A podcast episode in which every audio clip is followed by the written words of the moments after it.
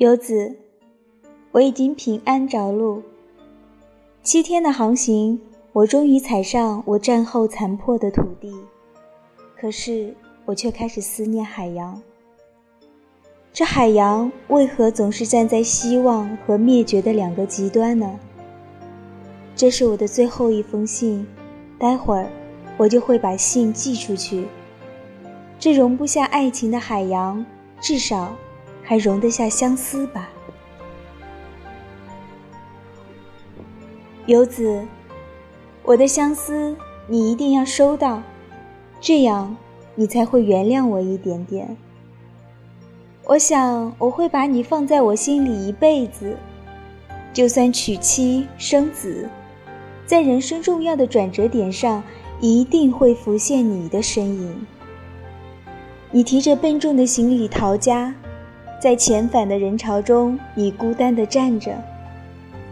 你戴着那顶存了好久的钱才买来的白色针织帽，是为了让我能在人群中发现你吧？我看见了，我看见了。你安静不动地站着，你像七月的烈日，让我不敢再多看你一眼。你站得如此安静。我刻意冰凉的心，却又顿时燃起。我伤心，却不敢让遗憾流露。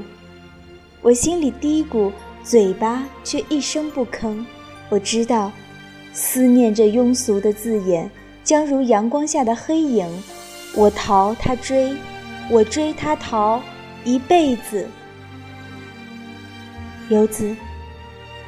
我将我的愧疚写在这最后一封信里，因为我无法当面向你忏悔。如果不这么做，那么我丝毫都不能原谅自己。我会假装你忘了我，假装你将你的过往像候鸟一般从记忆中迁徙，假装你已走过寒冬，迎接春天。